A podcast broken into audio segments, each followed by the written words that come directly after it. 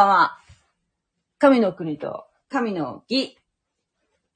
というね、えー、賛美歌を歌いました。これは、マタイの、マタイの福音書の6章33節ね、載っている御言葉ですね。とても大事なところだと思います。何よりも先に神様を求める。ね。優先順位がはっきりしてますよね。キリスト教は。もうわかりやすい。ごちゃごちゃ言わずに、まず神様。ね。そしたら、必ず、何？自分の判断で行くより、神様に導いてもらいましょうよ。絶対そっちがうまくいくって。私はもう本当に今、とても幸せですね。もう私は聖書に出会ったのが一番幸せだったことかもしれない。もう、このね、喜びをお伝えしたいと思って、もう、ね。まだね、信仰歴の浅い私ですけれども、毎晩お話ししているところですけれども、えー一人でもね、多くの方が聖書を手にしていただきたいな、という、えー気持ちでおります。はい。えー、それでは今日は、マタイの福音書の18章。いよいよ18章に入るんですけれども、実は、昨日のね、えー、神殿税の宮の納入金の話、魚の口から、えー、銀貨が出てくるというエピソードなんですけれども、ここと今日の話っていうのは、こことっていうかまあ、17章からね、こうずっと続いてきてる話なんですよ。えーそこからのこうなんか流れを、えー踏まえた上で、今日の18章、えー読んでいくと、大変理解が深まると思うんですけれども、10ちょっとね、振り返ってみましょうか。えー、っとね、イエス様は今、弟子訓練のピークに入ってるんですね。えーというのは、もうイエス様、ご自分がもう十字架にかかるっていうことはもう当然ですね、それはもう神様のご計画なのでご存知なんですね。えー弟子たちにも、えーそういう流れをね、イエス様は説明されてます。それは16章21節ですね。ペトロが信仰告白を、イエス様は神様です。あなたはもう神の御子ですと、信仰告白をした時からですね、イエス様は、やっと分かってくれたかと思って、ね。まあ、イエス・キリストは自分、ご自分が必ずエルサレムに行き、長老、祭司長、立法学者たちから多くの苦しみを受け、そして殺され、殺されても十字架にかけられるということですね。殺され、そして3日目に蘇るべきことを弟子たちにお話を始めました。しかし、弟子たちはまだ霊の目が開いていないので、分かったような、分かってないような、っていうかむしろイエス様が自分が死ぬんだよ。死ぬんだよ。死ぬんだよっていうところをもうすごく大きく考えて、え？あなたが死ぬとかそんなこと言っちゃダメだよってペテロは思わず言っちゃって逆に怒られて、で、もう下がれサタンね。えー十字架から遠ざける十字架の死っていうのは私たちの罪の贖いの死なんですよ。だから大事で絶対それは通らなければいけない、イエス様通らなければいけない道なんですけれども、そのね、覚悟を揺ら、揺すぶるような、えーそういう、こう、さ、まるでサタンのような、サタン側に立っているようなことをお前は言ってるんだと。えー、イエス様に叱られたりしましたね。まあ、そんなこんなことがいろいろありまして、えー、その後ですね、イエス様は十二弟子の中から、ペテロ、ヤコブ、ヨハネ、ね、この三人をお連れになって、えー、高い山に登られました。これはヘルモン山だと言われていますが、そこで、その山頂で、なんと、この弟子たち三人は、イエス様の隠されていた、ね、今隠されていた神様としてのイエス様のお姿を、初めて目の当たりにするんですね。それは、初回なグローリーと言って、えー、もう光り輝くような、もう純白の、もう、なんて言うんでしょう。もう、想像できません。もう、想像を超える状態だったと思います。もう、なんていうの、神様の栄光を表されたんですね。すると、なんと、モーセとエリアが現れて、イエス様と、この三人が、えー、イエス様のね、十字架の道を、道について話し合われたり、またモーセ、モーセとエリアがイエス様を励まされたり、ね。そういう様子を、このペテロとヤコブとヨハネは見るわけですよ。ね。そして、それから、弟子たちは、その三人の弟子たちはイエス様と一緒に、イエス様はまた元の姿に、ユダヤ人男性の姿に戻られて、ね、大丈夫だよ。じゃあもう山降りようと。山から下られました。で下ったところにはな誰が待っているかっていうと、もちろんね、えー、お留守番してた、残った、えー、9人のですね。12弟子のうちの9人が残ってますね。ふもとで、山のふもとで。そして、多くの群衆、そして、パリサイ人、サドカイ人といったね、イエス様を、えー、避難したり、監視したりしている、目的で来ている、あの、立法学者たち、最主張が待ってました。そして、そこでね、困った問題が起きてたんですね。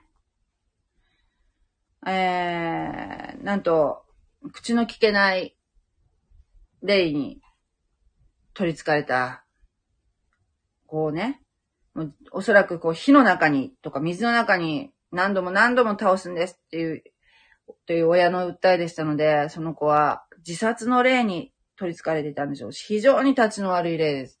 なぜなら、えー、その当時、ユダヤ人たちが悪霊を追い出すときっていうのは、必ずその、霊の名をね、聞き出すんですね。そしてその霊の名名を聞き出したその名前に語りかける。ようにして追い出す、悪霊を追い出すというのが通常のパターンだったんですけど、このように口の聞けない、あるいは耳が聞こえない霊、聞こえないようにしている霊というのは、えー、普通の人では追い出すことはできませんでした。この弟子たちというのは、えー、使徒としてイエス様から悪霊を追い出す権能を授かっていましたから、えー、通常の、えー、悪霊の追い出しはおそらくできてたんだと思うんですよ。ところが、ね、やはり、えー、イエス様がいないと、ね、無力な私たちですよ。えー、弟子たちは追い出すことができず、困惑してたんですね。そこでイエス様がね、降りよく、えー、降りて来られたので、その子は、えー、悪霊を、イエス様によってね、イエス様は難なく、もうあっさりと悪霊を追い出しをされました。はい。そして、宮の、えー、納入金のことについてのエピソードがありましたね。えー、神殿税を納めるように言われたペテロが、イエス様に言われて、なんとペテロが、ペテロに、えー、魚釣っといでと、ガリラヤ湖で。納入金の話なのに魚釣っといでって言われたので、何、かなと思って、えー、いたと思いますけれども、えー、なんとイエス、イエス様がおっしゃった通り、その魚の口の中に口を開けると、えー、銀貨が一枚入っていました。はい。それで、えーイエス様とペテロの分は、えー納入金をね、この魚の口から出た銀貨で お支払いになったというエピソードでででしたね。さあ、この時、さ、これから18章になるんですけれども、この時、えーこの十二弟子、特にペテロ、ね。ヤコブ、ヨハネもそうですよ。えー、どういう気持ち、気分だったのかな？どういう気持ちだったのかな？ということを、ここでちょっと一回止まって考えてみたいんですけれども。まずペテロってもう、まあ、ご自分が、自分でも一番弟子という、こう、自負があったと思うんですけれども、大体ね。だから、まあ、イエス様が例え話をされて、全然、こう、意味がね、理解できない。民衆も理解できない。弟子も理解できない。それで、弟子を代表して、ペテロが聞くと。すると、イエス様が弟子たちだけに説明されると。ああ、なるほど、と。そういうパターンでずっと来ましたよね。だから、そんな感じで、まあ、ペテロはリーダーですよ。弟子たちの中でも。リーダー的存在だと思いますね。なので、えーイエス様にね、えー対して、こう、まず、一番に手を挙げて、えー、初めのね、信仰告白をしたのもペテロでしたね。そして、えー、山にね、登るときもイエス様はこのペテロを選ばれました。あとね、ヤコブとヨハネの兄弟もお連れになりましたけれども。ね、この、この三人は、まあ特にペテロでしょうけど、なんか自分たち、特別、特別視されてない？みたいな。ちょっとくすぐられるような気分だったんじゃないでしょうかね。どうでしょう？どう思います？そして、この十二弟子もそうですよ。あの、パンの大奇大奇跡。イエス様がもう、パンを、5つのパンと2匹の魚、4つのパンと少しの魚、ね。えー、大群衆に、もう1万人近い、まあ、5000人って言いますけど、男性の数しか当時数えませんからね。女子供は数のうちに入らないという時代ですから。5000人っていうことは、まあ、その倍ぐらいの数いたんだろうと思いますね。5000人。1万人以上いたと思いますよ。子供もいたと思います。あの女性もいたと思います。その人たちに、なんと、あの、少ないね、パンと魚で、みんなのお腹を満たして、最後、残ったパンくずを集めると、もうね、12カゴになったとか。もう、すごい奇跡ですよ。もう、びっくりするような奇跡がありましたよね。そう、そういう、こう、なんていうかな、イエス様のお手伝いをしている自分たちってなんか、すごく幸せだなと感じたと思うし、どこかね、どこか、ちょっと、特別な存在みたいな。十二弟子、それぞれも、まあちょっとそんな気持ちがなくはなかったと思う、うん、ないわけではなかったと思いますよ。どうでしょう？皆さんどう思いますか？はい。それにね、ペテロは特にね、イエス様に、魚釣ってきてって言われて、釣ってきましたよね。銀貨が入った魚。それはまあイエス様がご存知だったから、まあ、ペテロの力じゃないと思いますけども。でもなんかこうイエス様に、やっぱ目をかけてもらってるっていうような、ちょっとくすぐられるような気持ちだったんじゃないかな。俺、特別、この十二弟子の中でも一番偉いんじゃない？みたいな。はい。そういう感じじゃないかなというところで、いう気持ちなんじゃないかなと想像しながらこの18章に入っていきます。イエス様はひょっとしたら、なんかこう、まあ、イエス様はもう当然神様ですから無駄のない、もうね、生活のに根ざした、実生活のに根ざした中で、弟子たちを訓練されてるのがよくわかりますよね。なので、あえてですよ。あえてこう、ちょっとこう、特別感みたいな感じにし、持っていかれたのかもしれませんね。この、その後の訓練のために。そうとは知らない弟子たちっていう状況かもしれません。はい。では、ジャーシを読んでいきますね。その時、弟子たちがイエスのもとに来て言った。一体天国では誰が一番偉いのですか？すると、イエスは幼子を呼び寄せ、彼らの真ん中に立たせて言われた。よく聞きなさい。心を入れ替えて、幼子のようにならなければ、天国に入ることはできないであろう。この幼子のように、自分を低くする者が、天国で一番偉いのである。また、誰でも、このような一人の幼子を私の名のゆえに受け入れる者は、私を受け入れるのである。しかし、私を信ずる、これらの小さい者のの一人をつまずかせる者は、大きな引き薄を首にかけられて、海の深みに沈められる方が、その人の、その人の益になる。この世は罪の誘惑があるから、災いである。罪の誘惑は必ず来る。しかし、それを来たらせる人は災いである。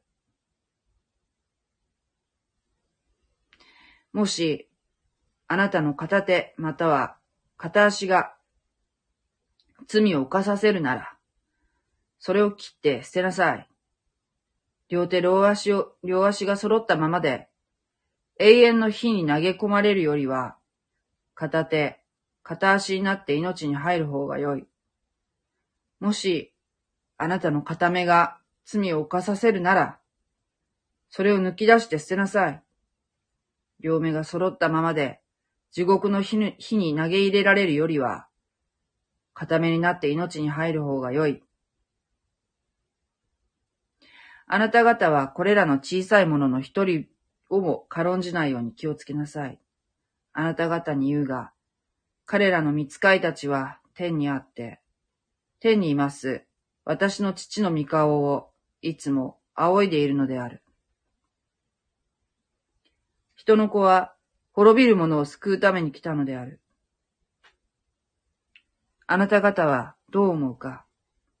ある人に百匹の羊があり、その中の一匹が迷い出たとすれば、九十九匹を山に残しておいて、その迷い出ている羊を探しに出かけないであろうか。もしそれを見つけたらなら、よく聞きなさい。迷わないでいる九十九匹のためよりもむしろ、その一匹のために喜ぶであろう。そのように、これらの小さいものの一人が滅びることは、天にいます、あなた方の父の御心ではない。はい。ここはね、あのー、なんか、さらっと読むと、なんとなく分かったようなつもりになって、そんなに難しいとこじゃないって私、今まで思ってたんだけど、よくよく読んでみると、ああ、わかんないなぁと思って、ちょっと理解するのに時間がかかってしまったところなんですね。で、だから、まあちょっと、これが正しい解釈かどうかっていうのはちょっとわかんないんですけれども、えっ、ー、と、まず、状況的に言うと、誰がナンバーワンかと、論じ合っている弟子たちに対してイエス様がね、えー、教えてくださっているというシーンですよね。要するに、神の国では、どういう人が評価されるのかという話をイエス様はされているところですね。で、一節、18章一節のところで、その時弟子たちがイエスのもとに来ていった。先生は、一体、天国では誰が一番偉いのですか？もう、イエス様、イエス様どうなんだろう。もう弟子たちの性質よくわかってらっしゃるだろうから、ね、3年も一緒にいるんだから、ひっくり返ったかもしれませんけど。ねえ、ちょっともう、うーんってなったのかなそれとも、まあまあ、こう来るだろうなと、思ってらしたのかなこう来るだろうなと思ってあえてちょっと焚きつけたのかもしれませんね。ひょっとしたら、わかりませんけど、3人だけ別行動させるみたいなね。わかりませんよ。あの3人がやっぱりちょっと、やっぱりあの、あの3人に向いてる、その、なんていうかな、特性っていうか、を活かした指導されているからっていうことももちろんあるでしょうけれども、特にペテロね。つまり、弟子たちは、もうイエス様からね、イエス様っていうか、神様から目を離して、神様に注目しなければいけないのに、常に。なのに、今、注目していることは、えー、要するに、まあなんていうの、イエス様の弟子である自分、あるいは、その、天の御国の子供としていうの立場に注目し始めた。うん、とも言えますよね。もう、そういうなんていうかな、自分たち、すごく、まあ、クリスチャンでもそうですよ。非常に恵まれた存在だと思います、クリスチャンっていうのは。たくさんの恵みをいただいてますよ。えー、賜物もいただけると思います。いただいてると思うし、そしてこの平安、何よりも平安がいただけてますね。毎日。どんな、なんていうかな、えー、嵐の中に、仕事でもそうですよ、日常。嵐の中にいても、やっぱり、クリスチャンになる前と後では全然違いますよ。心の中の平安が。そのようにね、恵まれると逆に、逆にですよ、このおかしなことでね、キリストじゃなくて、そんな恵まれている自分。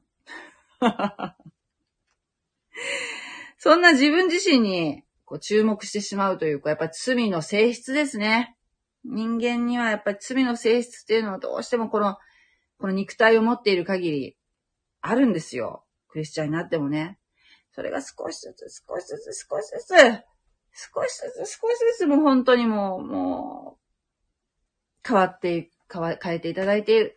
自分で変えることはできませんけど、神様にですね、少しずつ変えていただいているという、えー、家庭の中にあるわけですけれども、えー、そんな中でもですね、なんかこうやっぱり、イエス様から目を、ね、えー、目を離してしまう時っていうのがあります。そんな時はどうしたらいいんでしょう？ね。そんな時はどうしたら、どう生きたらいいのでしょう？イエス様教えてくださいっていう、そんな感じですかね今日のところは。えー、そうですね。17章の26節で、ね、イエス様は言われましたよね。神殿税のことでも言われましたよね。えー、イエス様は、えー、神様、神様そのものですからね。神様そのものが神殿税を納めるというのは考えてみたらおかしな話ですけれども、イエス様は、まあ、結局、モーセの立法ということをね、他の人たちにつまずきを与えてはいけないから、ということでね、えー、モーセの立法を守られました。えそして、え払ってみせてくださいましたね。その時にですね、それでは、えー、子は収めなくても良いわけであるとおっしゃいましたよね。えー、子っていうのは、えー、天の御子である弟子のことですよ。イエス様の弟子のこと。イエス様の弟子は、要するにつまり、えー、弟子たちは神の子だから、神殿税は、まあ、本来ですよ。本来収めなくてもいいんだと。その神の御国の中にいるものだから。これはローマ、ローマの、ローマ帝国の税金の取り立てのやり方と、神殿税をこうなぞられ、なぞられてお話しされているところなんですけどね。えー、まあ、ローマ、ローマ帝国というのは自分の国民から税は取ってませんでした。自分の属国から取ってました、税金は。それと同じで、神殿というのは神様のね、領域ですよね。そこにいる神様というのはもちろん払いません。そしてその神の領域の中にいる弟子たちも本来なら払わなくてもいいんだよ。だけど、モーセの立法では、しかし、モーセの立法では、ちゃんと規定がありますから、神殿税を納めなさいという。そこに彼らをつまずかせないために、えー、その銀貨を払いなさいと。と、イエス様おっしゃったんですよね。そこでも、俺たちって、天の御国の子、なんだよな、っていう、こう思いが与えられたと思いますね、この時にも。天の御国の子供という立場に注目し始めた弟子たち。というところでしょうか。すると、ああ、じゃあ、天の御国そろそろ来るってことは、ね、千年王国始まるよ。もう弟子たちの聖書の理解ってそんな感じでしたから。私たち、私たちはね、こう対局で見ることができますけれども、この時の弟子たちというのは、イエス様、メシア来られた。ね。これ死、今から死ぬんだよっていうことをおっしゃってたのに、もうそこはなんか、もう、なんていうかな。信じたくないっていうか、そこはなんかこう、よくわかんないからあんまりこう、もう耳を塞いでるような感じかな。えー、もう今からイエス様の王国が始まるんだ。ローマ、ローマがなくなってっていう、こう、なんかどっちかっていうと、こう政治的な、なんていうの、革命家、イエス、みたいな、こう、捉え方、なのかもしれませんね。この弟子たちの理解っていうのがね。で、だからイエス様がおっしゃってることは分かってるのは分かってないような。仕方がないって言う仕方ないんですけど。じゃあ誰が大臣、誰が財務大臣？ね、誰が、誰が一番、あの、イエス様の右に立つのかな？ね。誰が右大臣、左大臣みたいな。そんな話になってきたかもしれませんね。いや、俺が、いや、俺が、みたいな。うん。でもね、確かに、この十二弟子っていうのは、特別な立場になるんですよ。それは、19章28節に、イエス様はおっしゃってますね。えー、イエスは彼らに言われた。よく聞いておくがよい。世が改まって人の子がその栄光の座につくときには、私に従ってきたあなた方もまた十二の位に座して、イスラエルの十二の部族を裁くであろうと。ね。おっしゃってますよね。だから、確かにですよ。この十二弟子というのは、まあ、ユダ除きますけどね、ユダ、ユダはちょっと残念ながらね、脱落してしまうんですけども、特別な立場に立つ方なんですよ。だからこそイエス様は、このね、十二弟子に、正しい、その、神の国において、この世ではなくてね、神の国ではこのような人が評価されるんだよということを教えてらっしゃるんですね。はい。二節。すると、イエスは幼子を呼び寄せ、彼らの真ん中に立たせて言われた。よく聞きなさい。心入れ替えて。ね。悔い改めてってことです心を入れ替えて、誰が一番偉いのかとか言ってんじゃないよと。心を入れ替えて。神様、ここ、悔い改めてって、あの、わかりにくい、非常にわかりにくいですよね。日本人。悔い改めるって言ったらね、すごい、えー、こう後悔するの、悔い、悔いってそんな感じですけども、えー、わかりやすい言い方でいくと、わかりやすいかどうかわかんないけど、神様の方に向き直るってことです。悔い改めるってのは。方向転換するってことですね。えー、的外れな生き方をやめるってことですね。えー、的に、えー、的外れじゃなくて、ま、的をいた、えー、生き方っていうのは、えー、神様の方向に自分の体が向いているということですね。心が向いているということですね。よく聞きなさい。心入れ替えて、幼子のようにならなければ天国に入ることはできないであろうと。でですよ。これ、これがね、分かったような分からなかったような感じで。これね、多分ね、えー、っと、信仰がない人がここを読むと、こういう方がいらっしゃいましたよ。えー、こういうのはね、こういう、なんていうの？子供みたいな、ね、何でも信じるっていう気持ちがなければ、えー、それ、そういう気持ちが大事だっていうことを、どの宗教でも言うんだよね。ってもうなんかガチャガチャすのごの言わずに、信じればね、救われるって。みたいな。ちょっとね、口の悪い人はね。まあ、キリスト教に限らず、なんとの宗教でもこんなこと言うじゃないかと。果たしてそうでしょうか？ここはそういうことが言ってるんでしょうか？子供のような、何にも疑わない性質、何にも疑わなくて、純粋無垢な性質がなければ天国に入ることはできないと。言っているのかなと。うーん、違う気がする。なんか他、なんか、なんかそれは、で、子供のね、そういう、なんていう、まあ、その純粋無垢な性質、信じる、信じるということ。っていうのはもちろん大切ですよ。それは私大事大事だと思いますよ。大人になるとどんどんどんどんこう理屈で考えるようになりますからね。もう何でも疑ってかかるというとこが、そういう性質が出てきますからね。もう大人になる過程でどん、いろんな騙されたりしてね。いや、絶対俺は騙されないぞ、みたいなね。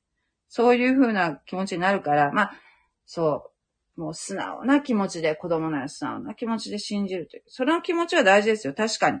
確かにそれは大事。でもここはね、違うと思いますね。そう、そういうことで考えるとね、そもそもだってね、私なんで引っかかったかっていうと、子供がね、純粋って思わないですよ。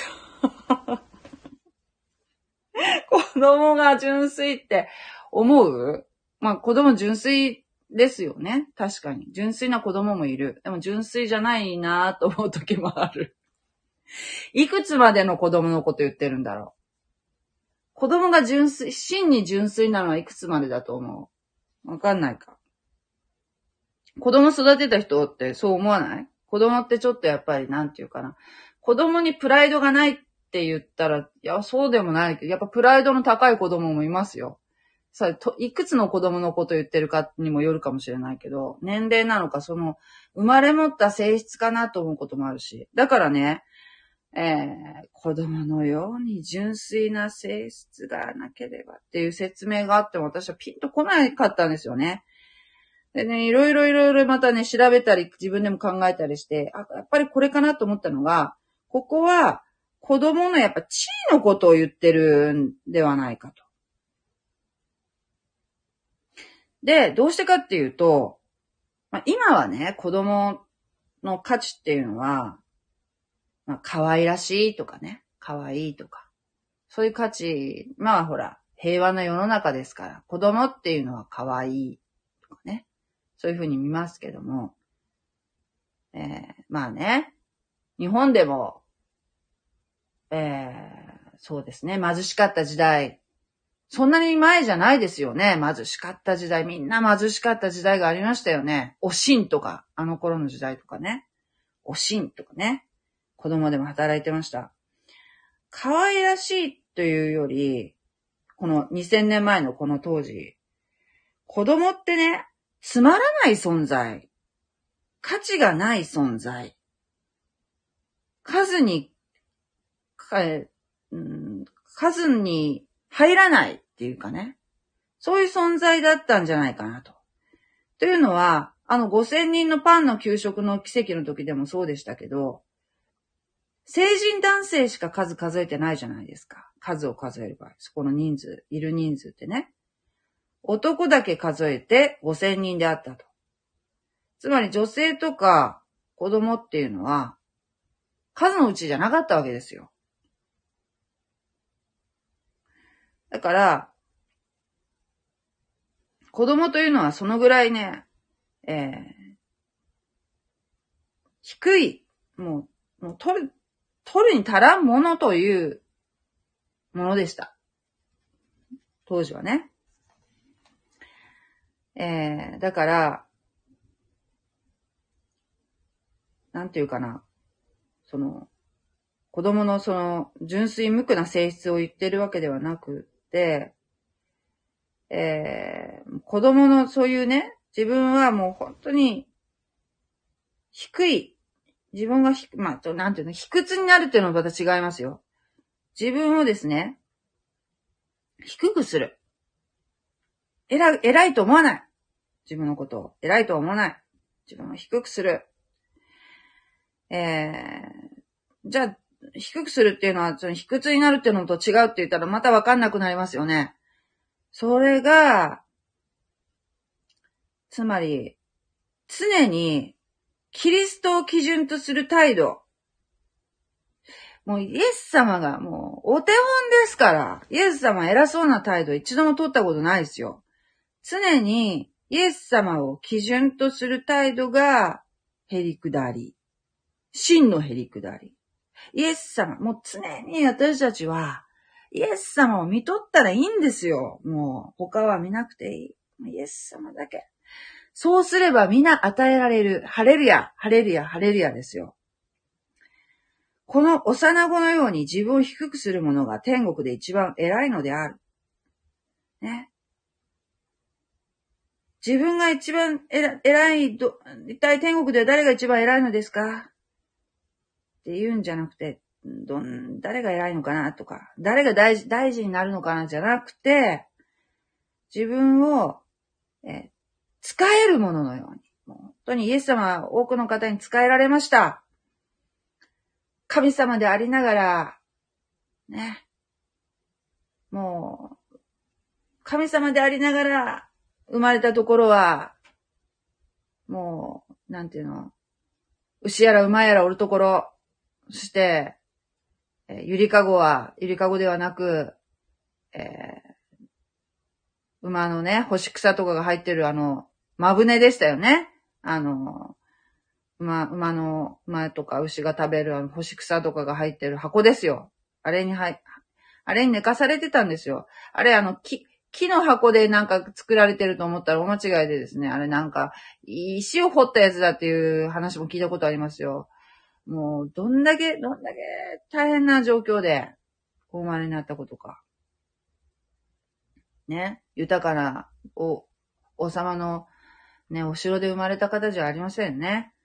もう、王の王、主の主なのに、そのようなあところで生まれたんですね。イエス様。そして自己自分の栄光を隠されてたんですね。えー、そう。また誰でもこのような一人の幼子を私の名のゆえに受け入れる者は私を受け入れるのである。えっと、そうだ、イエス様のね、へりくだったお姿、ね、えー、の例としてね、ヨハネの福音書の13章、13章を開けてみましょうか。えーとね、ヨハネの福音書。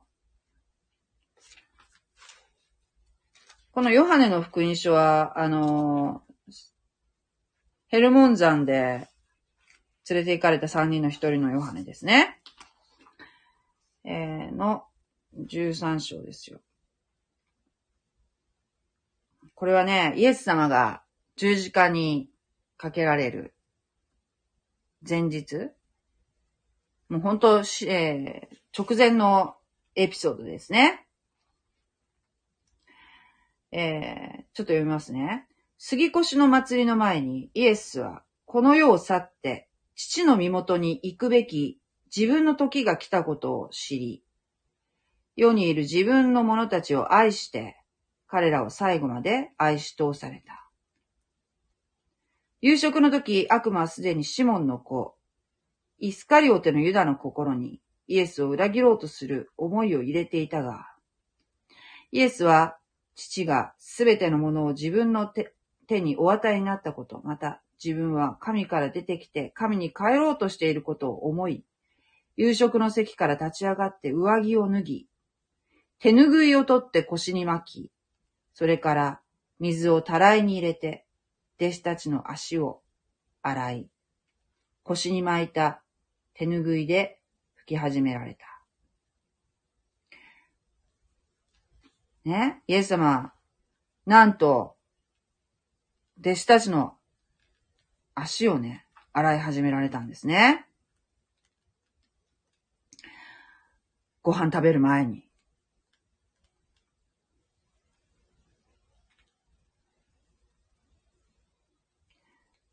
うーん。これって、本来、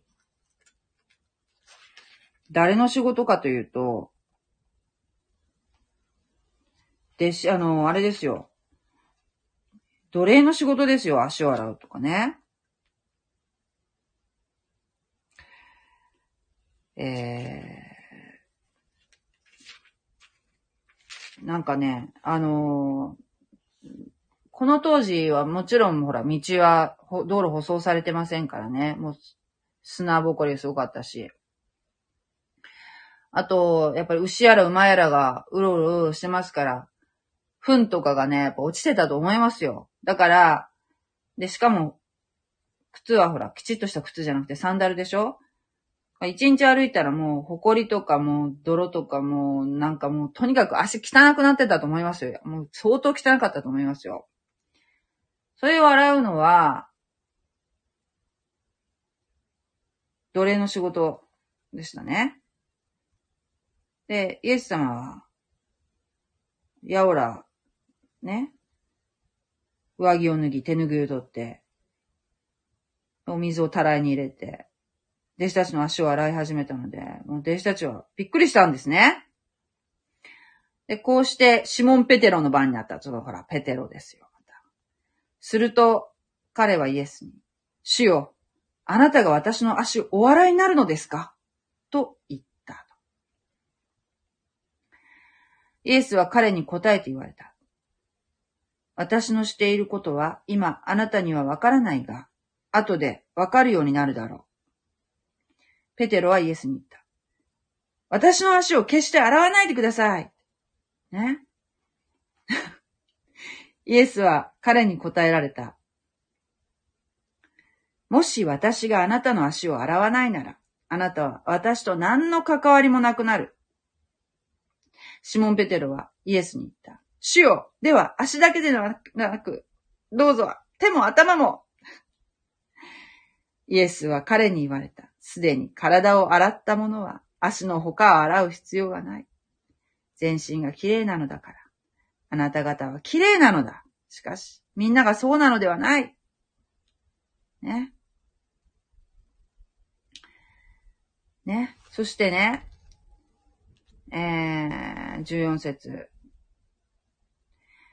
しかし主であり、また教師である私があなた方の足を洗ったからには、あなた方もまた互いに足を洗う、洗い合うべきである。私があなた方にした通りに、あなた方もするように、私は手本を示したのだ。よくよくあなた方に言っておく。しもべは、その主人に勝るものではなく、使わされたものは使わしたものに勝るものではない。ね。えー、イエス様はね、あの、弟子たちに手本を示されたんですね。愛を持って、互いの足を洗い合いなさいと。えー、おっしゃいました。私たちは、えー、私たちクリスチャンは、イエス様に、イエス様を基準として、えー、イエス様を基準として歩んでいきたい、思いますね。しかし、私を信じるこれらの小さいものの一人をつまずかせる者は、大きな引き薄を首にかけられて、海の深みに沈められる方がその人の益になる。私を信ずるこれらの小さいものの一人。というのは、これは何かなと。まあ、私の、私は、えー、ここは、他の兄弟。私を信ずるこれらの小さいものの一人。うん他の兄弟。まあ、あの、クリスチャンって、お互いに、えー、信徒同士は兄弟姉妹って言い合うんですけれども、えー、他の兄弟のことだと思いますね。えー、まあ、まだこの時点では教会という組織っていうか、普遍的な教会というのはないんですけれども、あるいは普遍的じゃん、地域教会でもそうですけど、教会っていう組織がね、まだ、えー、スタートしするのは、あの、ペンテコステ以降なので、まだここではないんですけれども、えー、ね。つむ、つまずかせる。つまり、罪を犯させるものは、罪を犯さ、罪とは何か神から離れることですね。罪というのはね。えー、他の兄弟をね、イエス様を信じるといった他の兄弟、えー、信徒でもいいですよ。を、えー、つまずかせる、罪を犯させる、神から離れさせるものは、大きな引き薄を首にかけられて、海の深みに沈められる方がその人の益になる。これは、まあ、なんていうかな。誇張、誇張法ではあるけれどもね。また、例えがね、大きな引き薄ってどのぐらいの引き薄かっていうと、えー、っと、これはね、オリーブの実を粉砕するようなロバが引く、人間が引くんじゃなくて、ロバ、ロバに引かせるような、もう本当に巨大な、えー、引き薄のことだそうですね。それを首にかけて、海っていうのはガリラヤ湖ですね。ガリラヤ湖。水深60メートルのガリラヤ湖に、ロバが引っ張るような、あ引き薄を首にかけられて沈められた方がマシだと。えー、イエス様を信じる信仰を持った方ですね。その方ですね、えー、に、もし、え、神様から引き離すようなことをね、まあ、させてしまったら、つまずかせるものは海に沈められる方がその人の益になると。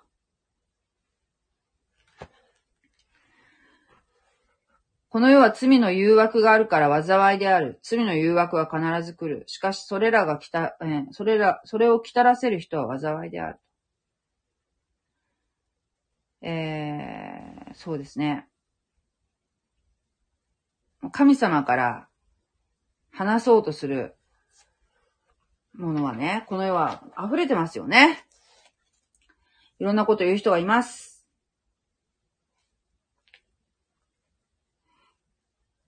そして8節あ、そうそう。そうね。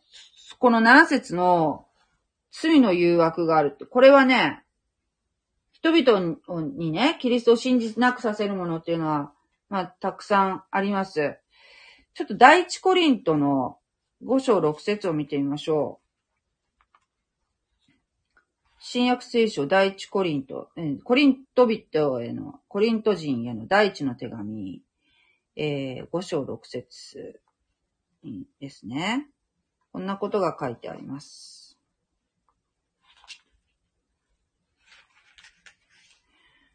えー、あなた方が誇っているのは、よろしくない。あなた方が誇っているのはよろしくない。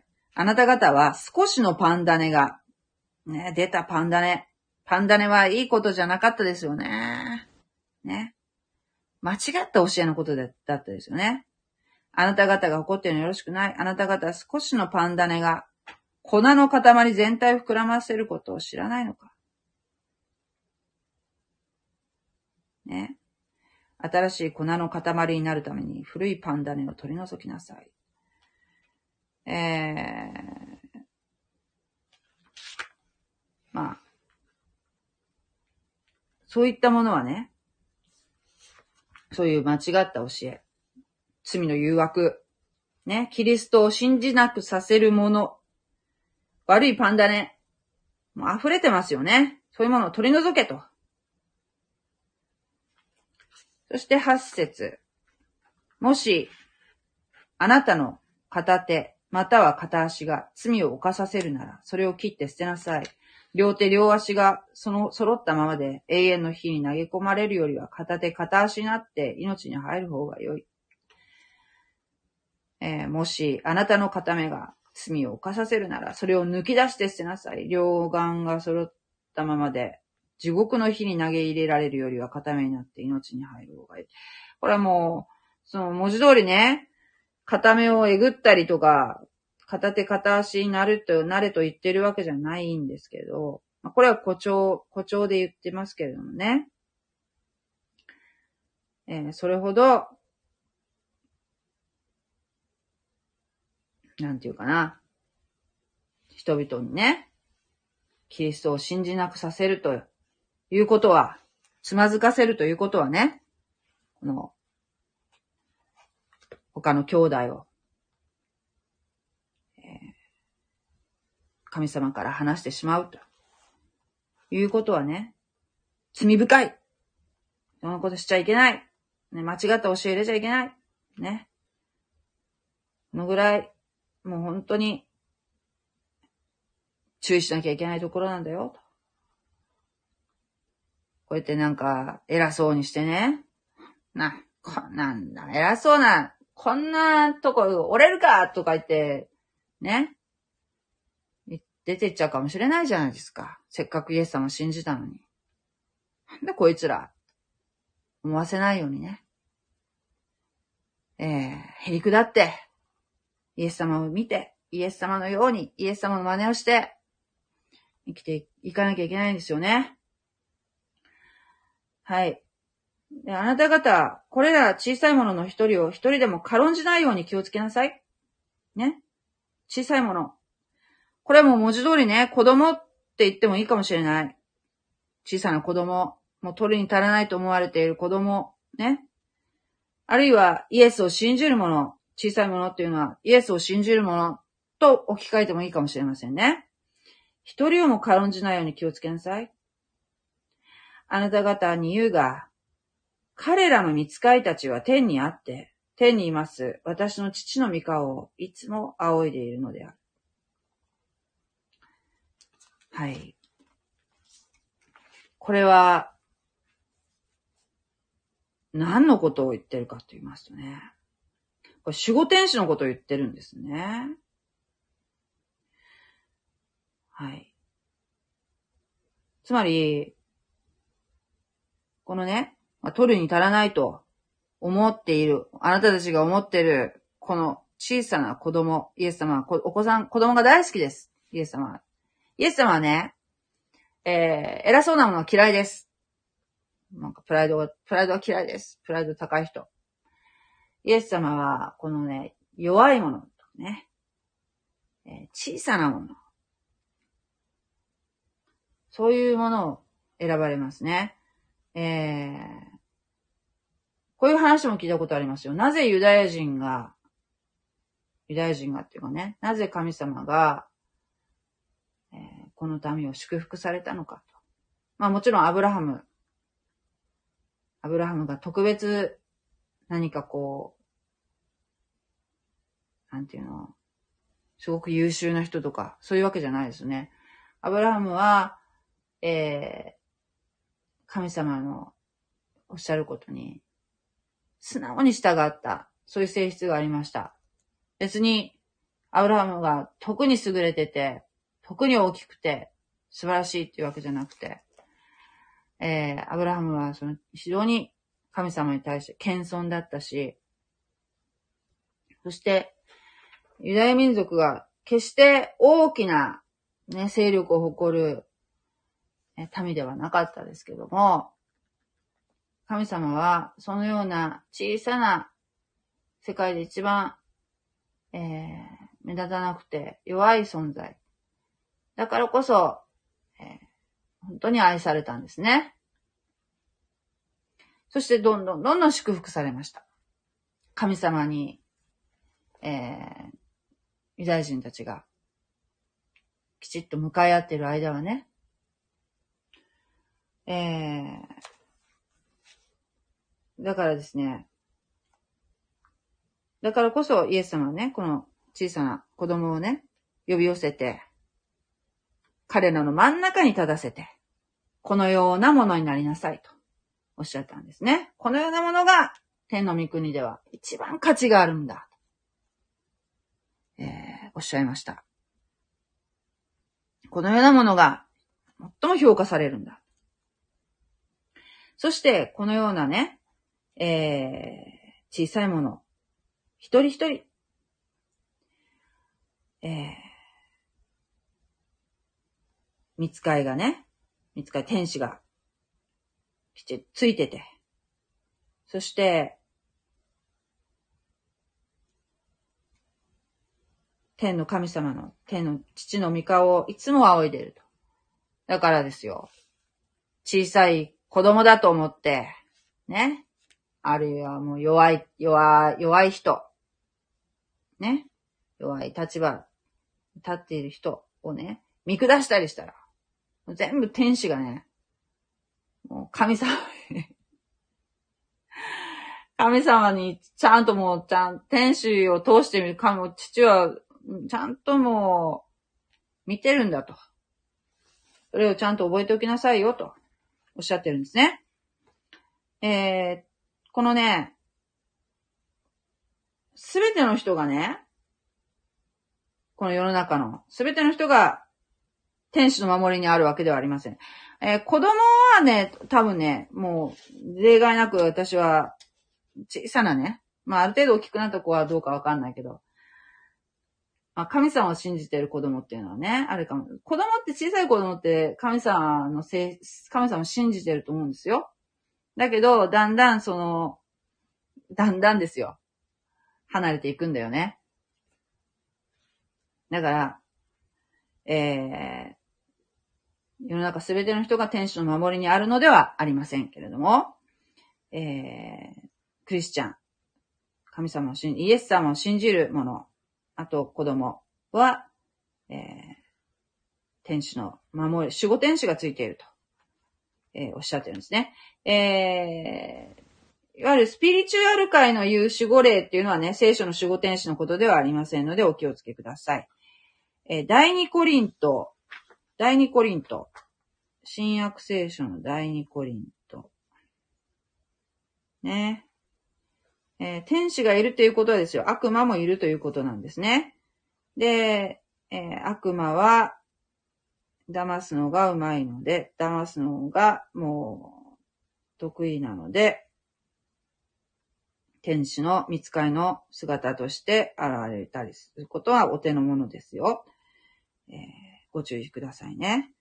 第二コリント、えー、11章、11章の13節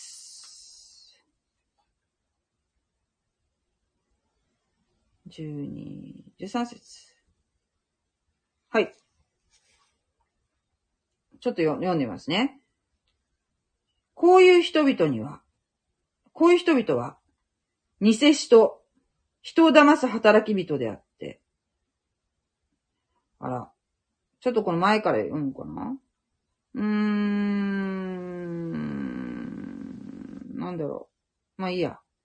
えー、キリストの使徒に偽装しているに過ぎないからである。うん。しかし、ここですよ、14節。しかし、驚くには及ばない。サタンも光の天使に偽装するのだから。ね。これですよ。うん、注意しないといけませんね。天使と思ったらサタンだったとかもシャレになりませんからね。これはね、十分注意しなければいけません。だから、たとえサタンの手下どもが義の奉仕者のように偽装したとしても不思議ではない。彼らの最後はその仕業にあったものとなろう。ね。書いてありますね。えー、天使も悪魔もいます。えーですが、えー、子供とイエスを信じる者には、え守護天使がついていると。このね、10節からわかりますね。アーメン。はい。で、12節からですね、これは一匹の羊を探す羊飼いの例えが、えー書いてありますね。えー子供たち、つまり、まあ、実質的に子供でもいいですし、イエスを信じる者、ね。天の御国の子である、えークリスチャンに対する神の愛、イエスを信じた者に対する神の愛とも取れますね。えーを、えー示す例え話ですね。あなた方はどう思うか？ある人に100匹の羊があり、その中の1匹が迷い出たとすれば、99匹を山に残しておいて、その迷い出ている羊を探しに出かけないであろうか？ね？イエス様は大牧者ですよ。ですから、たくさんの羊っていうかね、神道を抱えてらっしゃいます。100匹の羊。その1匹が、ね、つまずいて、もう、私は神、神様とか、もうわかんないとか言ってね、ひろひろひろと迷い出てしまったと。そしたらね、イエス様は探しに行かれますよ。99匹を置いて。イエス様は良い羊飼いですから。そして、もし、それを見つけたら、よく聞きなさい。よく聞きなさいとおっしゃってますよ。迷わないでいる99匹のためよりもむしろその1匹のために喜ぶであろう。はあ、ここにおったか。ここにおったか。お前はここ早く帰るぞって言ってね、イエス様はね、懐に抱いて帰られますよ。ね。イエス様はそのようなお方です。そのように、これらの小さいものの一人が滅びることは、天にいます。あなた方の父の御心ではない。もうたった一人が迷い出ても、イエス様はもう命がけで探されます。そういう方です。ですから、私たち、クリスチャンのね、この、同じ兄弟姉妹が、につまずきを与えないように、と心して、ね、えー、間違った教えがね、をね、混ぜ込まないように、本当に、正しくね、聖書を理解していきたいなと思いますけどね。本当にこう、正しく理解できますようにと祈るばかりです。もう本当に、えー、お伝え、うまくお伝えできたかどうかわかりませんけれども、今日以上、今日はここまでにしたいと思いますけれども、すみませんね。また長くなっても遅くなっちゃいましたね。はい。では、えー、コメントを読ませていただきます。えー、こんばんは。木下さん、こんばんは。今日はまた1オクターブ高く歌いましたね。あまり、あのーそこは注目しないけど、まあ何も考えてませんので。次の34節が、明日のことは明日が心配しますでしたね。次の34節。何の話をされてるんでしょう？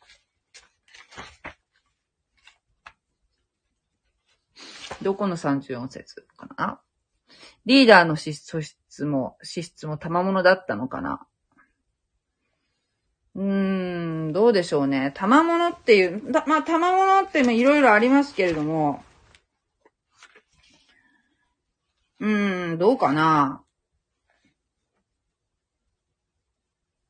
どうなんでしょうね、リーダー。えーっと、誰が天の国で一番偉いのかって自分たちのこと。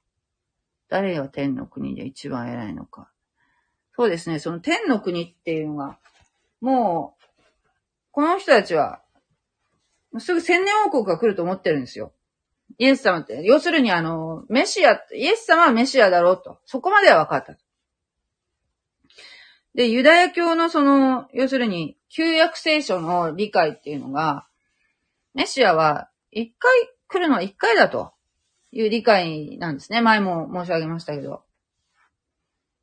それはもう、なかなかね、難しいんですよ。今はね、私たちは、あの、イエス様が十字架にかけられた後の世界に来ているので、えー、聖書をですね、旧約聖書を読んで、あ、これは1回目、これは2回目っていうふうに読んで、あ、そうすると整合性が取れるってことが、もう理解できているので、あのー、そう、イエス様がね、残された言葉とかも含めて考え合わせるとですね、わかるんですけれども、当時の、その、今もですよ、ユダヤ教の方は、えー、メシアはまだ来てないと思ってるんですね。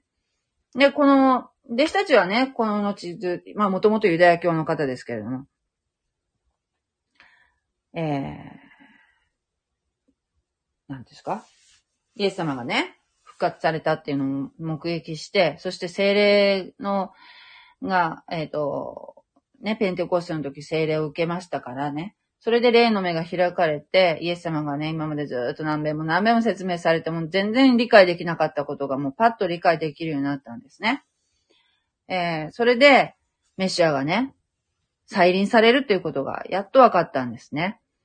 なので、今私たちが旧約聖書を読むと、ほら、マラキ書でもちゃんと、1回目は、ね、1回目の、えー、メシアの前に来る先駆者っていうのは名前がないけれども、2回目の先駆者は、あの、エリア自身が来るってことがちゃんと示されてますよね。だけど、そのどうしても人間っていうのは、メシア予言っていうのが、二つの、あの、書き方がしてあってね、非常にそのメシアというのは、あの、苦しみを受けるっていうふうに書いてあるところと、えー、すごく、もう栄光のね、もう光り輝く、その栄光の中でやってくるっていうことを書いてある、その、二つがあるんですよ。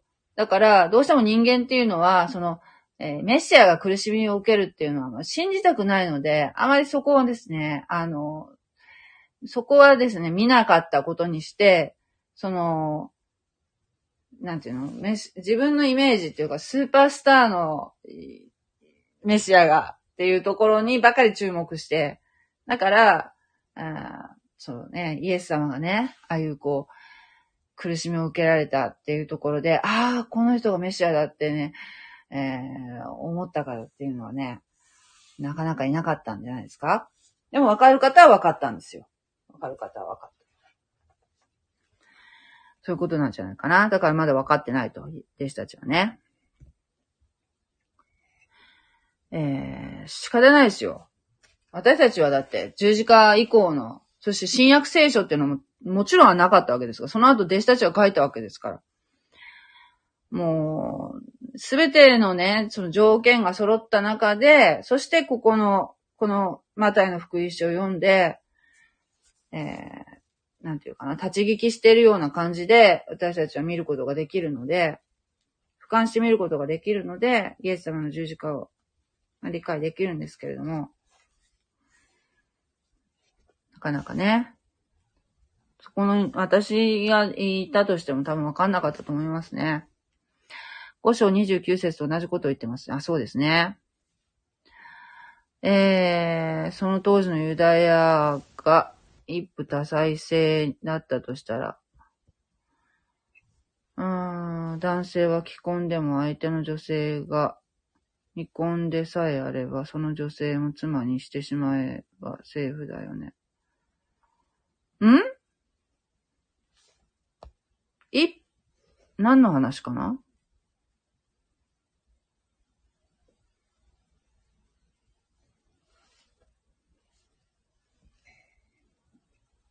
うん。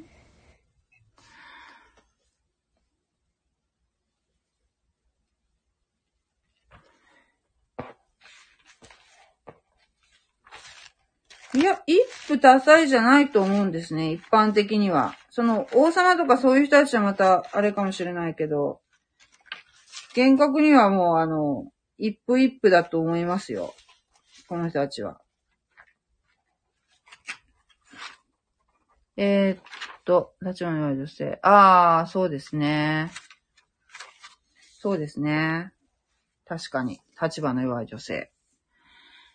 そうですよ。やっぱ女性、たち、この時、当時の女性っていうのは、えー、結婚、離縁された女性っていうのは、やっぱ生きていく術っていうのはなかなかなかったでしょうからね。え、そういう方たちに対してもやっぱりイエス様は非常に温かい、えー、対応されてたと思いますね。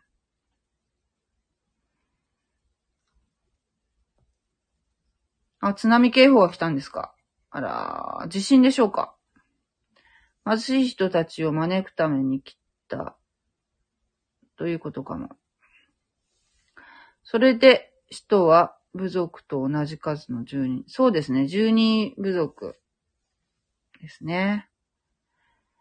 子供には、労働力もなく、兵士として、そうですね。はい。子供はね、ええー、まあ、今はね、こう、可愛いとかね、そういう感じの、あれで見れるね、時代ですけれども、当時はその、おしんとか見たらほんとそうですよね。食いぶちとかね。食いぶちを減らすとかね。えー、そんな感じの働く、働き手にならなかったらもう価値がないみたいな。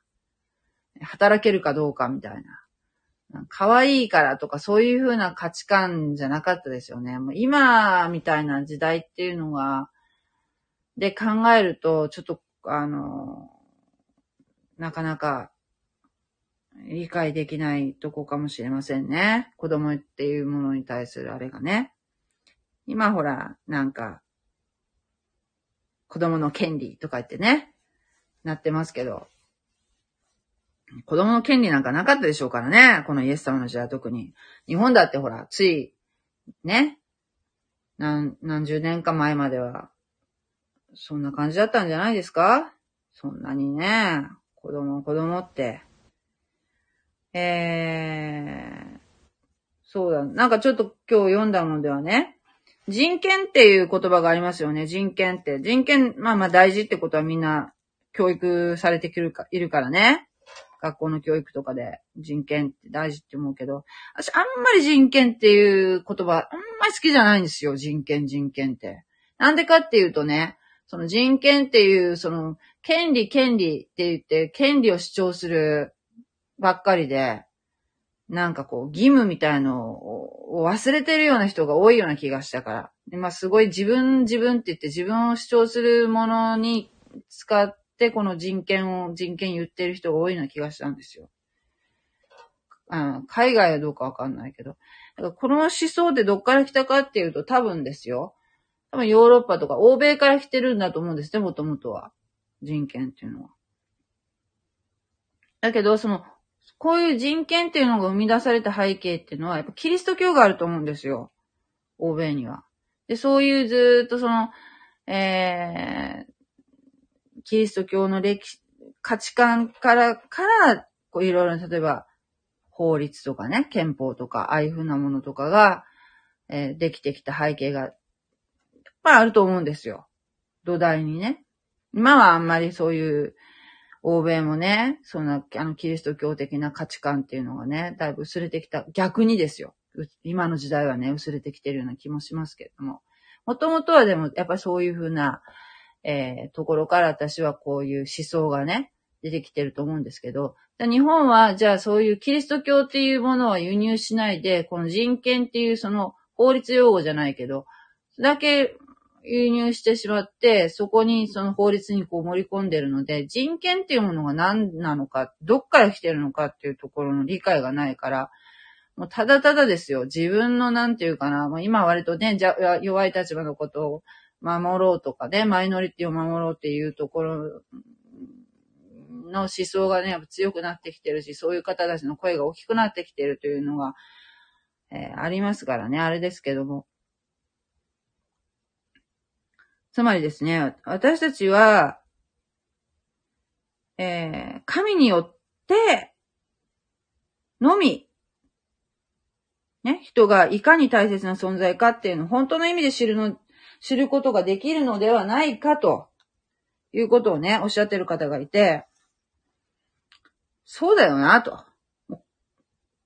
神様とかないわけじゃないですか、日本のその憲法とかの中に。だけどその人権とかそういう、ね、憲法だってそうですよ。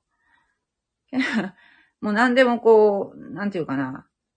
その背景っていう、背景の文化も何もないままに、その、制度だけ移入してるから、なんか分かってるのは分からないような、っていうところなんじゃないですかだから人権っていうものを履き違えてるような人いるじゃないですか。なんか、権利ばっかり主張してね。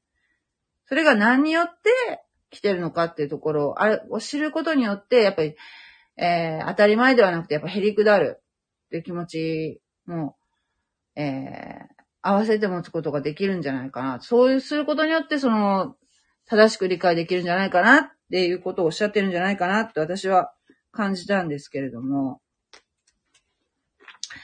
えっとね、ちょっとそこでね、これ、これに、あの、合う言葉かどうかわかりませんけれどね。えー、ヨハネ、これすごい大事な、えー、大切な見言葉なんですけども、ヨハネ、ヨハネ316って覚えるんですけど、ヨハネの福音書のね、3章16節っていうのはね、もうね、みんなね、暗唱してますよ。ほとんどクリスチャンはね。口語訳で読みますね。神はその一人子を賜ったほどに、この世を愛してくださった。それは、御子を信じる者が、一人も、一人も滅びないで、永遠の命を得るためである。神が御子を世に使わされたのは、世を裁くためではなく、御子によってこの世が救われるためである。ね。神様は、この世界をね、この世を、この世の人をね、皆愛しておられます。一人一人を愛しておられます。ね。だから、一人一人がとても大切な存在なのですね。だから一人一人でも滅びないように、御子を信じるようにと、えー、思ってらっしゃいますね。はい。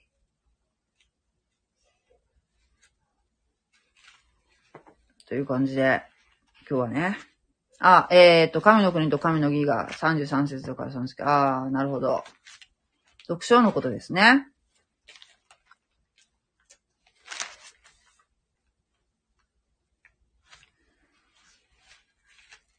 そうですね。明日のことを思い煩うな。明日のことは明日自身が思い煩うであろう。一日の苦労はその日一日だけで十分である。そうですね、思い煩うな。思い煩わなくていいんですよ。神様だけ、神様だけを求めれば、神様が連れて行ってくださいます。私たちを神様が導いてくださいます。だから、何をするにも、まず神様に祈る。神様に聞く。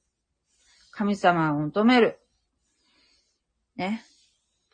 そっからスタートすれば、えー、そこにイエス様いらっしゃいます。私たちは安心して歩むことができます。神様の守りがあります。天使も、いらっしゃいます。ね。天使もいる。もう、なんて完璧な守りですよ。この世を。私たちは、私たちクリスチャンは、悠々と歩いていくことができるんですよ。